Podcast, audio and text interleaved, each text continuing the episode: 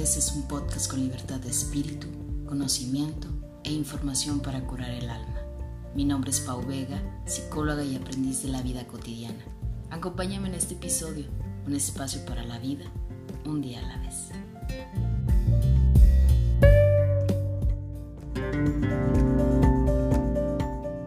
Hola, ¿qué tal amigos? Pues bienvenidos a Un día a la vez podcast, temporada número 4. Yo soy Pau Vega y estoy muy contenta de que puedas estarme acompañando en este episodio. Este episodio que he decidido crear en esta semana donde precisamente pues estamos conmemorando el Día Internacional de la Mujer y que por supuesto pues eh, estamos tratando como de o, traté más bien de sacar un tema que ayudara a cada una de las mujeres que están escuchando este episodio y claro también a los hombres que lo vayan a escuchar, pues adelante, bienvenidos. Pero quiero hablar de un tema que la verdad me parece que desde hace mucho tiempo es un tema que regularmente yo he vivido, amigos han vivido, conocidos han vivido y que todos en algún momento, creo yo, y me atrevo a decirlo, que hemos llegado a pasar por este tema, que es el tema de la comparación y este episodio quise llamarlo No te compares, porque precisamente quiero hablarte de este enemigo silencioso. ¿Por qué digo que es un enemigo silencioso? Porque muchas veces creo que la comparación se viene a dar como un pequeño escalón que en ocasiones me impide poder caminar de manera auténtica, de poder caminar de manera libre, pero sobre todo de poder reconocer aquellas aptitudes y cualidades que me hacen única como persona o que me hacen único como persona y que entonces muchas veces me la paso más bien viendo lo que el otro hace, admirando lo que las demás personas viven o acontecen en su vida, tratando de comparar el estilo de vida o lo que yo soy con el de alguien más, sin darme cuenta de que en ocasiones las comparaciones nos lastiman, nos fragmentan e inclusive nos impiden poder tener o desempeñar un autoconcepto y una autoestima que realmente me fortalezca a mí en mi andar. El tema de la comparación es un tema que creo yo que se ha dado y que se da mucho a raíz no solamente de ver en otra persona una inspiración, sino que muchas veces funciona funciona que, que admiremos y que tengamos inspiración por otras personas, pero que cuando esa voz comparativa es mucho más fuerte, es decir, cuando yo en realidad veo la vida de alguien más o las actitudes de alguien más como aquello que yo jamás podría alcanzar o como aquellas actitudes o estilo de vida que yo quisiera tener y que claro, para nada se asemeja a mi realidad, es cuando entra pues precisamente la frustración, entra el miedo, entra el enojo, entra la inseguridad, entra el autosabotaje, entra la destrucción pues de mi salud mental, ¿no? Y entonces empieza como esta bola de pensamientos catastróficos y negativos que me impiden poderme dar cuenta de que yo soy un ser auténtico y que aunque yo quiera vivírmela comparando con la vida de alguien más, difícilmente la voy a obtener. ¿Por qué? Pues porque aquí es donde aplica el yo soy yo y la otra persona es, es él o es ella propia. ¿Qué tema? Este tema pareciera que es muy fácil de hablarlo y de decir, pues no te compares y entonces vive tú con autenticidad. Pero creo que tendríamos que entenderlo desde dos panoramas, ¿no? Creo que lo primero, eh, ya te lo mencionaba, es identificar que no existe otro ser humano igual que tú. No lo existe. Podrá haber otra persona que tenga semejanzas, que tenga los mismos gustos, que pueda llegar a compararse el estilo de vida que yo tengo. Sin embargo, no sentirá ni pensará lo mismo y exactamente la misma manera en la que yo vivo. Desde muy pequeños eh, el tema de la comparación ha sido un tema que se puede suscitar y vivir en la vida de muchos. ¿Por qué? Porque cuando somos niños regularmente aspiramos o tenemos esta parte de inspiración de que queremos ser como algún adulto que admiramos. Casi siempre se da que queremos o admiramos a mamá, a papá, a mi abuelo o a mi abuela y entonces queremos ser como ellos. Inclusive vamos pensando y fantaseando que en algún momento de nuestra vida tendremos el mismo estilo de vida que ellos tienen o todo lo contrario, ¿no? O sea, no quiero tener ese estilo de vida y quiero tener un estilo de vida mucho mejor que el que tuvieron mis papás o mucho mejor que el que tuvieron mis abuelos. Y entonces nos vamos adentrando a este tema de comparación donde no me permito yo vivir de manera autónoma, de manera independiente y entonces voy asemejando la vida de alguien más como el estilo de vida que yo requiero tener. Desde ahí vamos empezando con el tema de la comparación, desde la niñez. Y a lo largo de la vida, pues nos vamos dando cuenta de que llegamos a la adolescencia. Y aquí es donde voy a tratar un tema que sobre todo he escuchado mucho y que sobre todo creo que nos autoflagela mucho a tanto hombres, pero mucho más a las mujeres, que es la parte de la comparación física. Llega la adolescencia y entonces me voy dando cuenta de que los cuerpos de todo mundo van cambiando de manera diferente personas que a lo mejor, sobre todo mujeres, se vuelve más voluptuoso, más llamativo su cuerpo y que a lo mejor mi cuerpo no se vuelve tan llamativo. Pero yo de cierta manera voy deseando tener el cuerpo de la otra persona. Y es aquí donde entra el tema de la autoaceptación y entonces me voy dando cuenta de que yo empiezo a crecer o se empiezan a dar complejos en mí de que no me gusta mi cuerpo como es, no me gusta mi estatura, no me gusta mi peso, no me gusta mi cabello. Y entonces en esta eh, búsqueda de identidad, búsqueda de aceptación, eh, búsqueda de encajar, pues muchas veces voy moldeando mi cuerpo, mi estilo y mis recursos en comparación de la vida de alguien más en imitación inclusive pues de artistas o de gente que yo admiro, pues entonces vamos copiando estilos que para nada se parecen a lo que yo de verdad deseo o a lo que yo quiero proyectar. Y entonces pues vamos a lo largo de la vida haciendo esta comparación comparación de que yo quisiera tener el cuerpo de J. Lo, yo quisiera tener la voz de Thalía, yo quisiera tener el estilo de vida de la vecina, yo quisiera tener el trabajo exitoso que tiene Menganita, yo quisiera tener la pareja feliz como la que me muestran mis mejores amigos en las redes sociales. Y entonces pareciera que para nada nos encontramos contentos con la realidad y mucho menos contentos con el estilo de vida que tienes. Eh, la, otra vez encontré eh, precisamente en redes sociales una frase que me gustó mucho y que quiero compartirte, la que dice así.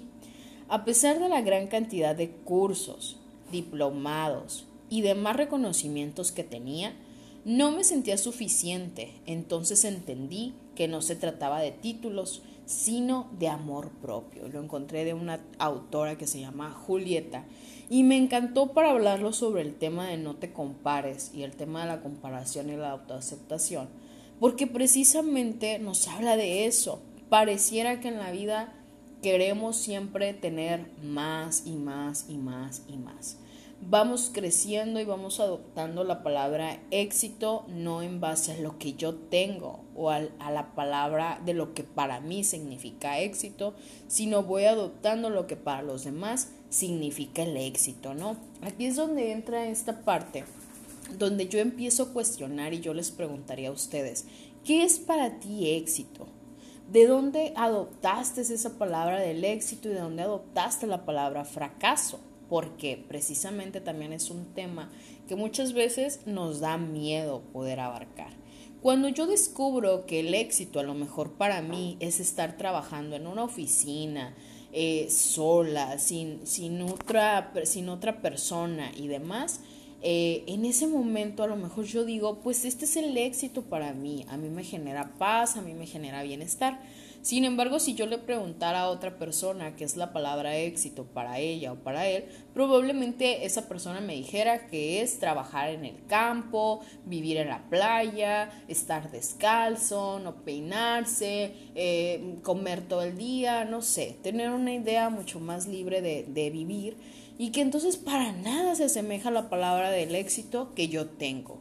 Y es ahí, y yo te hago esta comparativa, porque precisamente cuando nosotros nos vamos comparando, voy queriendo creer que lo que otra persona tiene, entonces se vuelve insuficiente con lo que yo soy, con lo que yo muestro o con lo que yo tengo, sin cuestionarme que precisamente el hecho de que yo me compare es injusto, dado que las necesidades y las prioridades y las condiciones de vida cambian y todo eso influye completamente en mí, ¿no? O sea, ¿a qué me refiero? A que precisamente la condición de vida que tiene otra persona para nada se asemeja a la condición de vida que tengo yo y que eso no tendría ni por qué hacerme más ni por qué hacerme menos.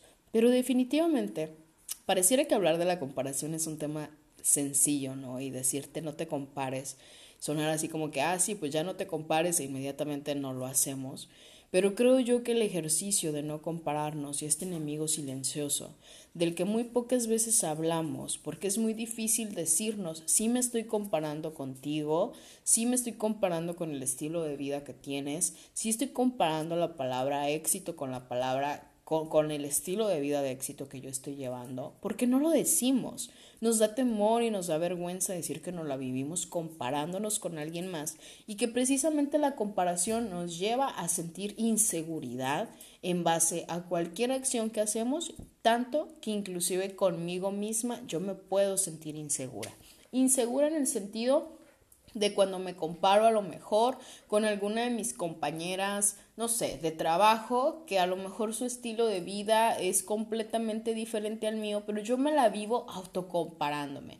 Y entonces cuando me la vivo autocomparándome, la vida pareciera que se me hace más pesada, los días se me hacen mucho más complicados, porque vivo precisamente en este juego de enjuiciarme y de querer esperar, actuar o tener algo que no está en mis manos, que probablemente lo puedo tener, pero que aún teniéndolo no lo tendré de la misma manera con el otro. ¿Cómo puedo identificar eso? Pues primero que nada, dándome cuenta de lo que ya te decía al inicio del podcast. No hay otro ser humano igual que yo. No hay otro ser humano igual que tú. Cuando yo entiendo que es necesario dejar de compararme porque no se trata de cuánto ganas, no se trata de cómo luzcas, no se trata de cuántos empleados tienes, no se trata de las conexiones que vas creando, no se trata del carro lujoso, sino en realidad se trata de cómo te sientes tú pleno y en paz, de cómo vives con un propósito, de si has sanado o no has sanado tu historia, de si vives o no vives en el presente, porque cuando nos comparamos, realmente tu enfoque empieza a estar afuera. Es decir, yo no aprendo a verme a mí misma en el espejo y entonces pareciera como que entro en una competencia por ver quién es mejor, por ver quién tiene más títulos, por ver quién tiene mejor preparación, por ver quién tiene mejores novios, mejores parejas, quién tiene un estilo de vida más exitoso y más feliz.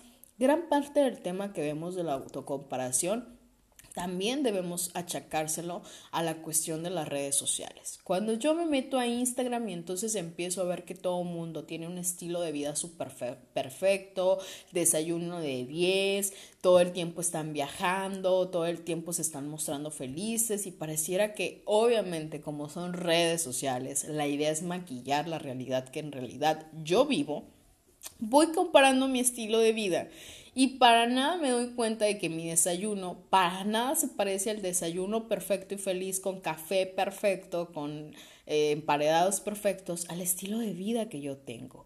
Y entonces cuando yo me doy cuenta de esto, todo mi enfoque empieza a estar afuera. Toda mi atención pareciera que depende de lo que los demás hacen, de lo que los demás mueven y muy pocas veces del contacto que hay en mí. Cuando te comparas Tú, va, tú, tú aumenta tu inseguridad, ahora sí que baja tu autoestima y dejas de reconocerte a ti como un ser maravilloso y perfecto en el espejo. Y entonces vamos amoldando la idea de que existe un cuerpo perfecto, de que existe un cuerpo diseñado, de que existen ciertas circunstancias que tienes que adoptar en tu vida y que para nada se parece a la realidad.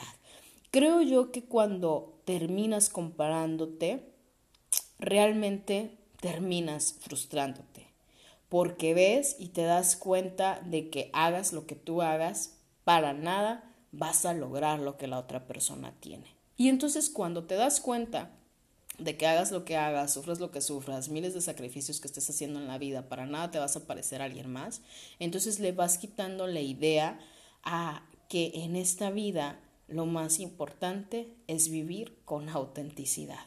¿Y a qué me refiero con autenticidad?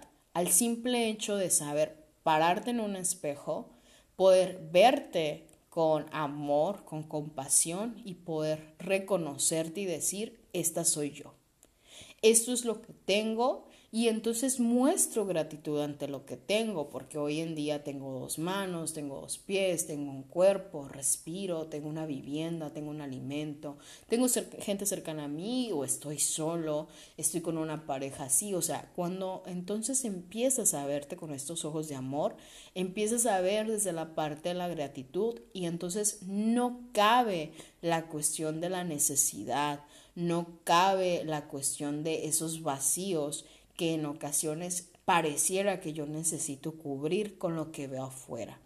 Repito mucho en la parte de que buscamos mucho el reconocimiento, porque creo que hemos adoptado mucho esta idea de que entre yo más muestre mi vida perfecta, la mejor foto, la mejor situación y el mejor filtro, eh, muy pocas veces le doy la oportunidad de mostrar la realidad, ¿no? Y cuando yo no muestro la realidad, pues entonces todos vamos imitando las conductas de todo mundo.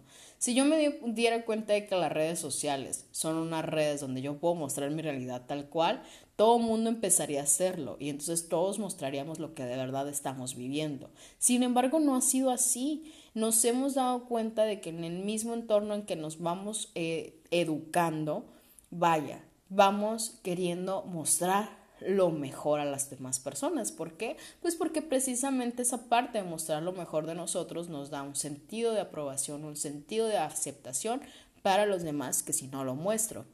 Y entonces pues vamos queriendo adoptar estas situaciones.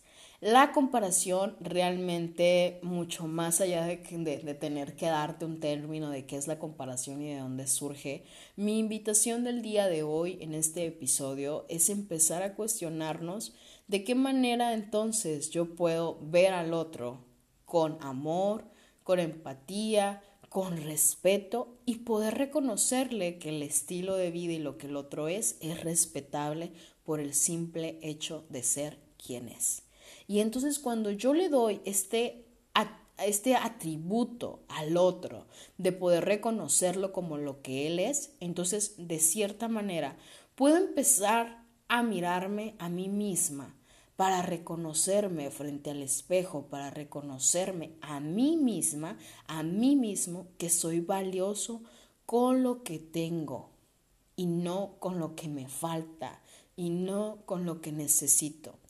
Decía hace poquito mm, un audio que escuchaba, si en realidad las personas nos diéramos cuenta de que entre menos tenemos, más felices y más en paz estamos, realmente dejaríamos de querer tener tantas cosas externas en la vida que en realidad solo nos van creando vacíos y necesidades, porque a final de cuentas nunca terminaremos de autocomplacernos para tener la vida perfecta. Y la vida perfecta, pues en sí, no existe. Y recuerda que todo esto depende de la perspectiva en la que tú lo ves, del entorno en donde lo ves, y que para nada mi verdad es la verdad absoluta. Esta es mi manera de comparación, esta es mi manera de abordarlo, pero para nada tiene que ser parecido a la manera en la que tú te cuestionas o a la manera en la que tú piensas porque si no, pues estaríamos queriendo hacer todos algo de la misma manera. Y entonces es aquí donde yo digo, ¿de qué sirve que todos hagamos lo mismo si nadie va a mostrar su estilo único? Porque pues entonces qué flojera siempre encontrarte, por ejemplo, el mismo menú en, todo, en todos los restaurantes. Eh, el mismo estilo de ropa en todas las tiendas de ropa, los mismos libros en todos lados, un mismo estilo de música. Creo que la vida es diversa porque precisamente nos viene a mostrar que entre la diversidad puedes encontrar tú tu estilo y tu autenticidad. Este es el podcast que quise compartirte el día de hoy. La verdad, un, episodio muy corto. Ya saben que cuando yo eh, decido aventarme ahora episodios, pues he decidido disminuir un poco el tiempo con la intención de que puedas aprovecharlo de la mejor manera. Te invito a que hagamos juntos este ejercicio de no compararnos, este ejercicio de reconocernos desde el amor, desde la amabilidad, desde la bondad y desde la empatía, reconociendo que lo que hoy tengo es suficiente. No necesito más para ser feliz, no necesito más para estar en paz. Con lo que tengo me basta. Y si algo llega a mi vida, será maravilloso, pero si no llega, entonces entenderé pues, que la vida es un dar, soltar y fluir. Yo soy Pau Vega y te agradezco que me hayas acompañado. No se les olvide, ya saben, el fiel propósito de vivir un día a la vez y los invito a que me sigan en los demás episodios que continúan porque se vienen grandes invitados y claro, nos vamos a poner en festejo por los dos años de un día a la vez podcast, así es que no pierdan la pauta a través de las redes sociales. En Instagram me pueden encontrar como un día a la vez podcast, en Facebook y en Instagram también como psicóloga Paulina Vega. Si quieren saber más, no pierdan línea porque de verdad les tengo una sorpresita. Entonces no se lo pierdan y ya saben, hay que vivir un día a la vez. Chau, chau, cuídense mucho.